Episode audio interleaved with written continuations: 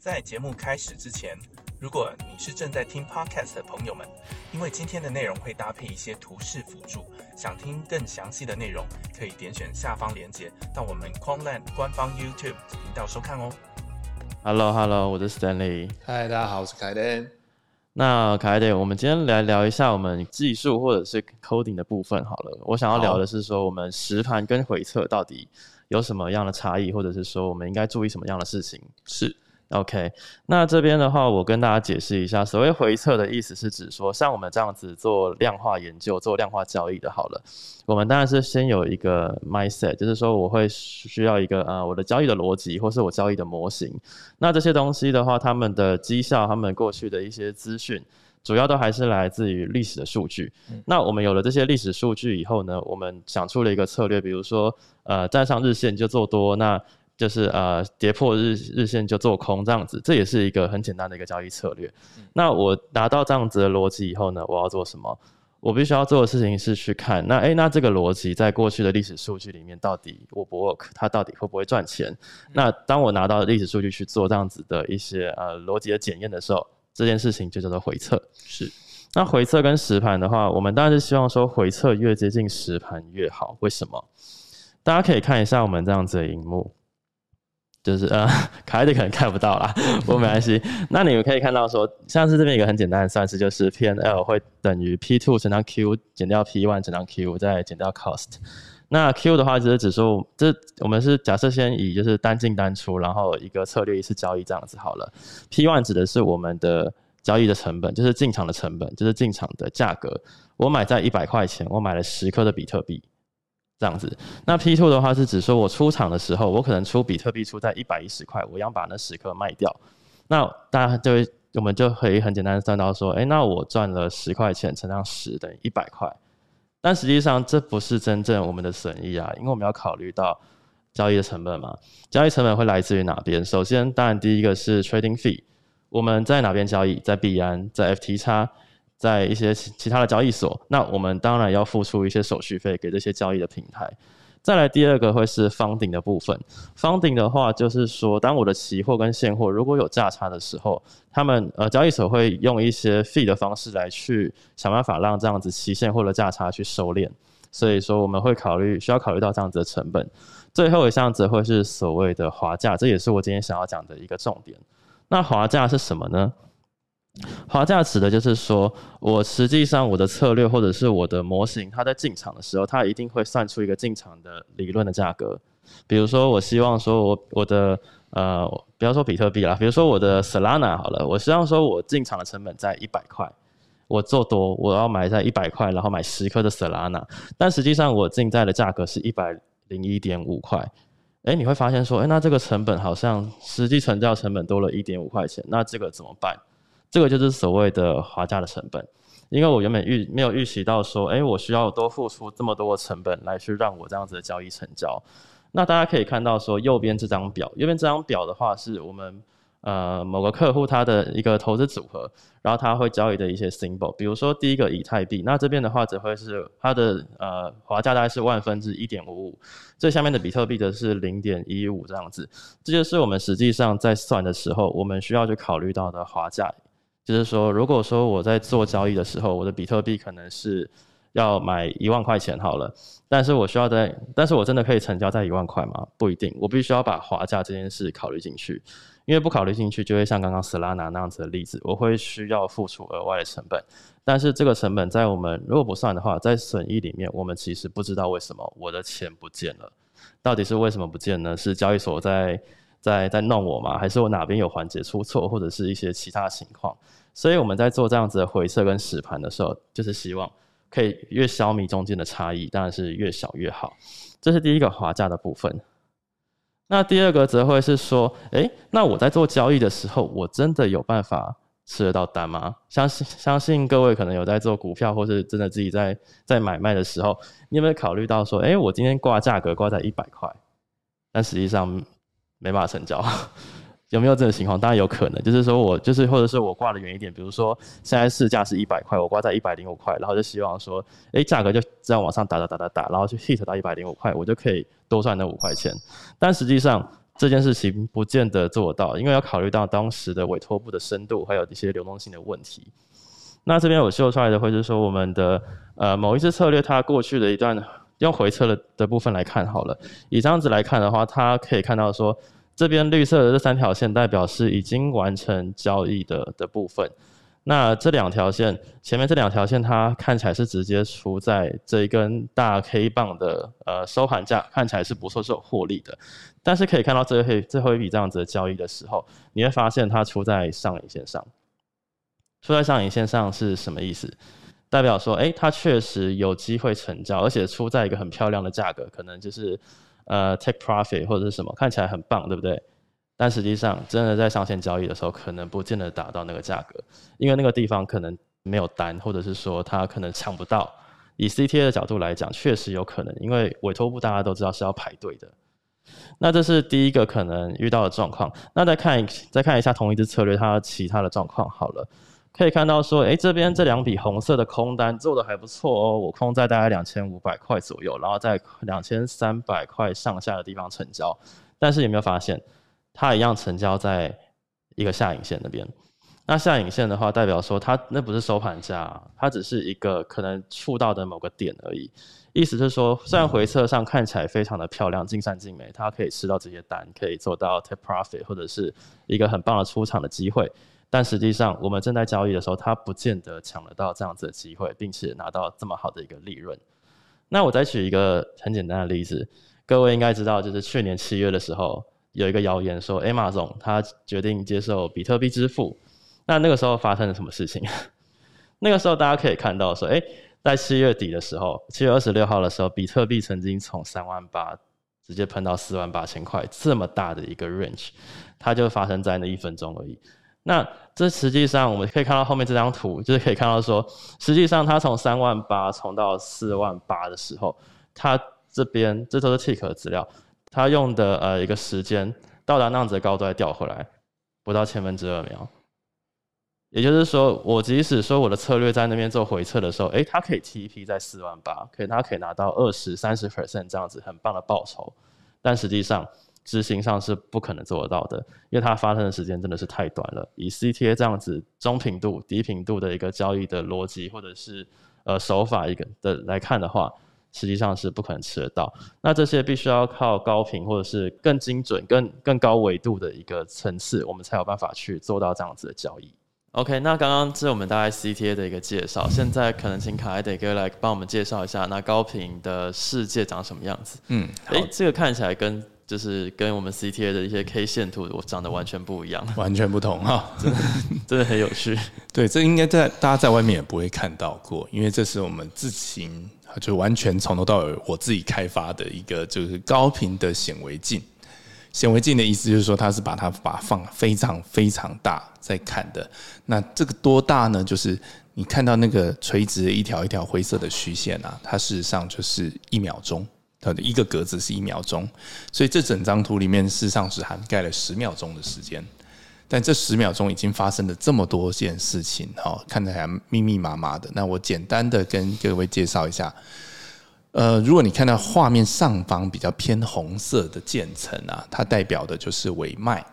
那尾脉的亮度比较高一点的话，比方说红色接近到橘色的那个程度的话，就代表它是比较厚的单。所以它可能是两三颗以上的比特币，好，因为我们现在这一张图是 BTC USDT 这个 symbol，那下面比较偏绿色的部位的话，就是呃尾买，好，所以一样就是比较亮的绿色就是比较大的、比较厚的单这样子，所以呃在这里面你会看到很多的白色的点圆点，好，那白色的圆点就是成交的点位，这是买单。所以你会看到左呃中间这边有好几根白色圆点，像机关枪一样，哒哒哒哒哒打上去打上去。它这个就是呃我们的解读，就是这应该是一张很大的买单，而且可能是一个 market 单。然后它所以它根本不管滑价，然后就是一口气就吃掉了几十层的这个卖单。嗯。那一样，相对于白色的点有红色的点，哈，这这张图里面比较少，但右边这边有一条，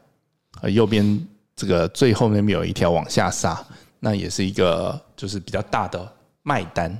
所以它会直接打穿，也是几十层的买单。好，所以这样这样的一张图就是我们真实的所看到的这个市场上面的发生的情况。那我们只有秀二十层的厚度啊，因为如果你要全部画出来的话，这是整个画面是密密麻麻，但是花花绿绿，但你根本看不懂那是什么东西。但我们看这个东西有有什么用呢？第一个最重要其实是我们的模型，我们的模型事实上就是学这些东西，就是你让他每天看啊几百 G 的这样的数据，他就是在学说，当我看到这样的是一个市场的状态，这个变化的时候，我接下来我会啊会出一个讯号，这个讯号就是认为我应该是做多还是做空，然后它的那个期望报酬率是多少？好，这是第一点。第二点就是策略，也是从头到尾就是看着这个市场的变化来决定说他现在要做些什么事情的。好，所以你可以看到左下角这个橘色，这就是我们的买单。好，买单，我下单的时间点是呃五分五十七秒点一六零啊，它这个是到就是千分之一秒。那我从我下单五分五十七秒点一六零到这个单实际上交易所收到，然后把它就是挂上去，经历了就是千分之十几秒，好，就是五分五十七秒一七六，它承担了。那承担以后到成交，啊，也只经历了零点二秒的时间。这么短的时间之内，那我们就从挂下单挂单上去之后到成交，然后我们就买到了。啊，我们这一单的期望的是零点九九四颗比特币，那这就是一个成功的交易。那我买到之后，我就当然是要把它卖掉嘛。所以卖掉的话，你可以看到右上角有一个紫色的点点，啊，这就是 还蛮明显的，在那边有一个凸出来的东西，啊，那个紫色的圆棒棒，那就是我们的卖单。那所谓的高频交易，就是在这样的市场的变化当中，快速的买跟卖。那这个实际的情况，甚至于比这张图还要更更剧烈。所以在很短的时间内，我可以快速的，就是做空做多，做空做多，不断的翻部位。那同样一笔本金，我就可以刷到非常惊人的一个交易的金额。了解。所以，像卡艾德刚刚提到，高频就是在极短的时间内可能买进卖出，这样创造很多的一些获利的机会。嗯，那那跟 CTA 比较不一样的地方是说，CTA 可能是靠价差，因为要有价差，我们才有办法去获利。是。那高频的话，除了像这样这样子的价差，其实呃应该不常出现吧？或者是高频是怎么样去获利的？好的，好。所以我们虽然我们这张图上看起来好像好，我是在那个。呃，两万九千七百五十四块点九买到，然后卖出来的价格好像是两万九千七百六十九左右吧。好，实际上这一单是赚的，但是事实上，呃，我们这个交易策略，我们主要还是分两种，就是呃，maker 跟 taker 啊，就是造市上的交易策略跟 taker。